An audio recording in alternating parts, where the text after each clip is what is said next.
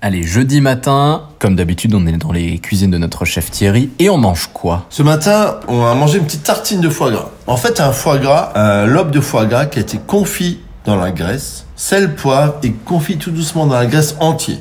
Lorsqu'il est confit, donc à peu près euh, 15 minutes, mais tout doucement. Vous le retirez, vous mettez sur une assiette avec du papier film. Vous laissez reposer. Le lendemain, vous prenez un bon pain de campagne d'une belle épaisseur d'un centimètre. Vous coupez des tranches de foie gras. Vous coupez des tranches d'une mangue bien mûre que vous avez évidemment préalablement épluchée. Et vous alternez comme ça. Hop, une petite tranche de foie gras, une petite tranche de mangue, une petite tranche de foie gras, une petite tranche de mangue. Avec ça, un bon coup de moulin à poivre. Mangez ça, on est presque au paradis. Tu salives, hein? Ciao, à demain.